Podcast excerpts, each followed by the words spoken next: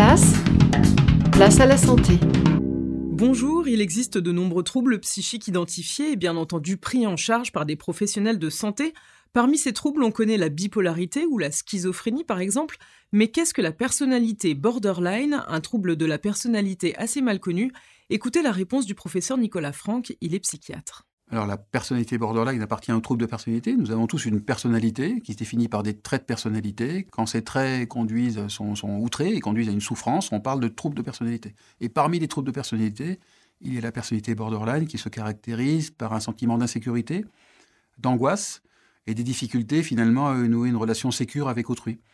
C'est soit je suis trop proche, soit je me fais rejeter par autrui et finalement euh, je je suis dans un retrait, un isolement qui me fait souffrir. Retrouvez l'intégralité de nos chroniques sur la santé mentale avec le professeur Nicolas Franck sur la chaîne YouTube de Place à la Santé.